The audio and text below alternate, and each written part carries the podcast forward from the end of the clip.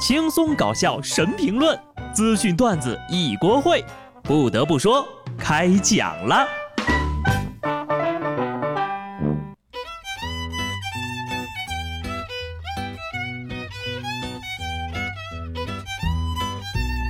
Hello，听众朋友们，大家好，这里是有趣的。不得不说，我是机智的小布。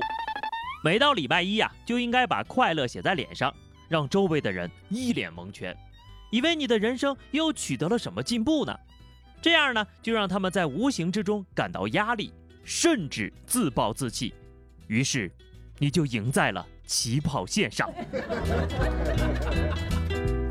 说真的啊，作为一个打工人呢，每每感觉到自己工作不顺利的时候，我都在想，为什么当年不好好学习？如果当初再多努力一点点，现在就会有更多的选择了呀。有网友发帖称，自己学校的教学楼正在装修。有一天呢，巡视工地的老师发现，正在装修教室的黑板上被写下了三行字：“我也想读书，不想干苦活，加油，小孩。”这话写的，看得人鼻子一酸呐。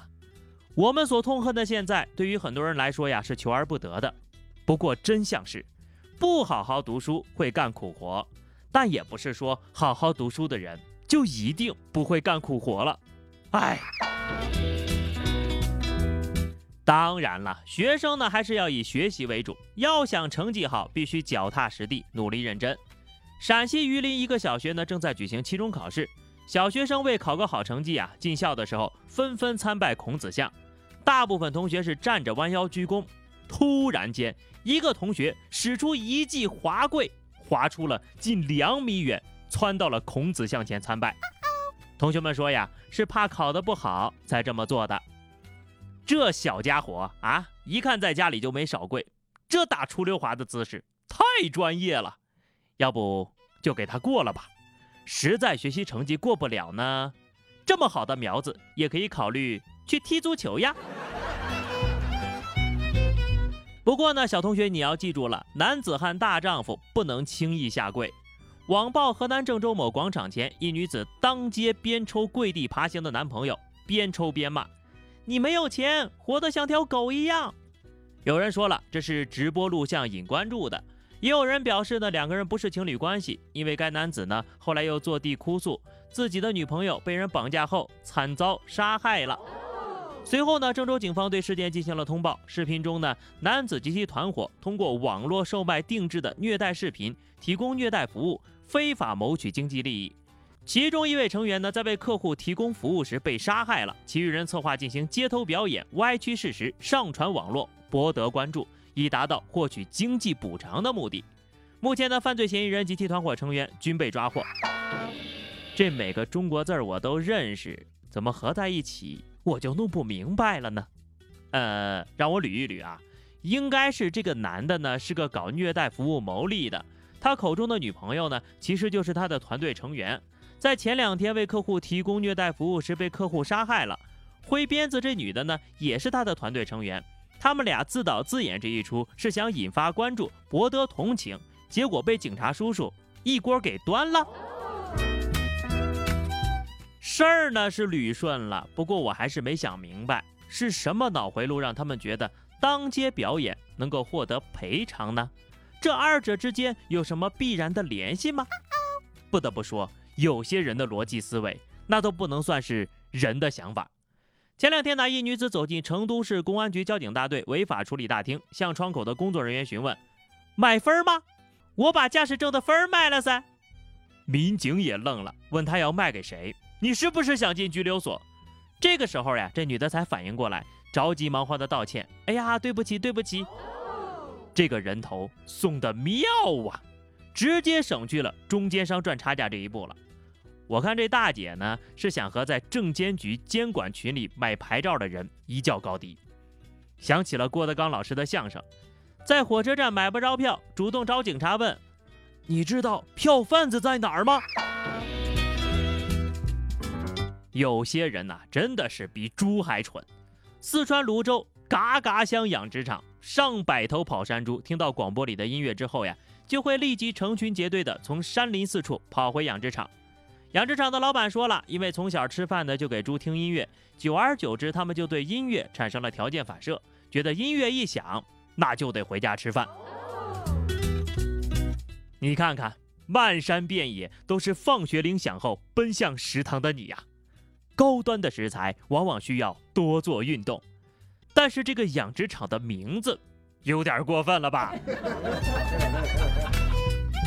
以后骂人呢，再也不能说蠢的跟猪一样了。你看这些猪娃娃，不比有些熊娃娃聪明多了？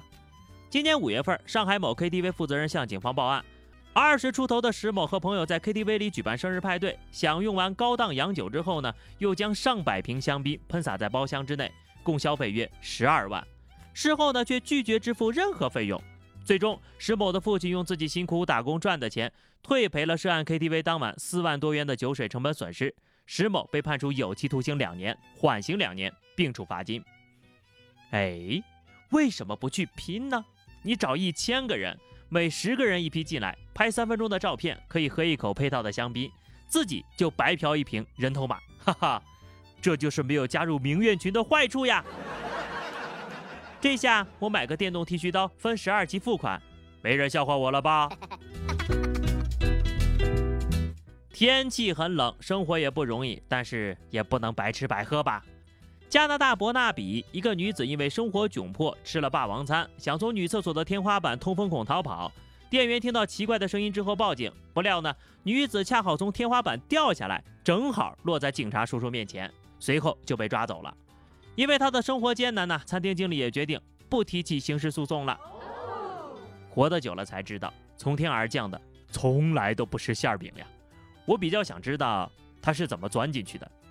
人生艰难，还是要好好打工呀，不是每次都会遇见放过你的好心人的。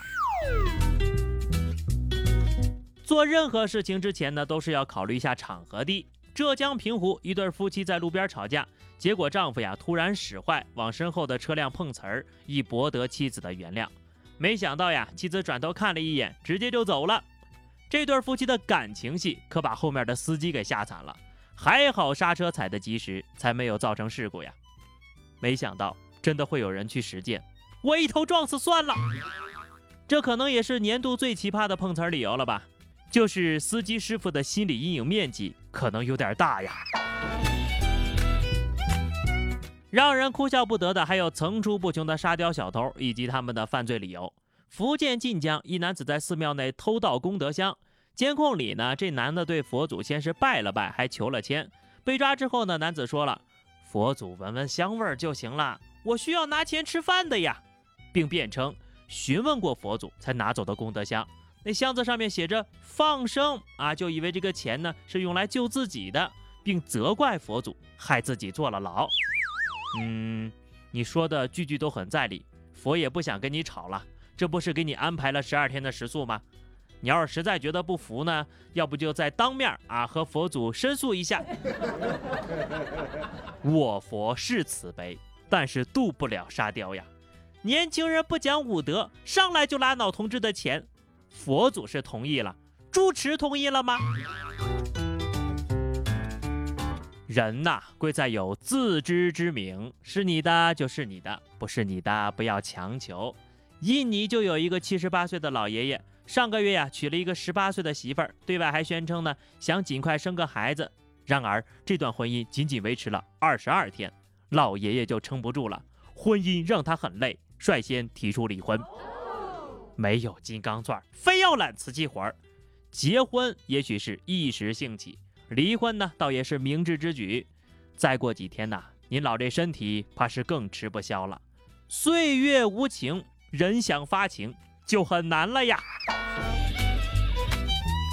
好的，那么以上就是本期节目的全部内容了。关注微信公众号 DJ 小布或者加入 QQ 群二零六五三二七九二零六五三二七九，来和小布聊聊人生吧。下期不得不说，我们不见不散，拜拜。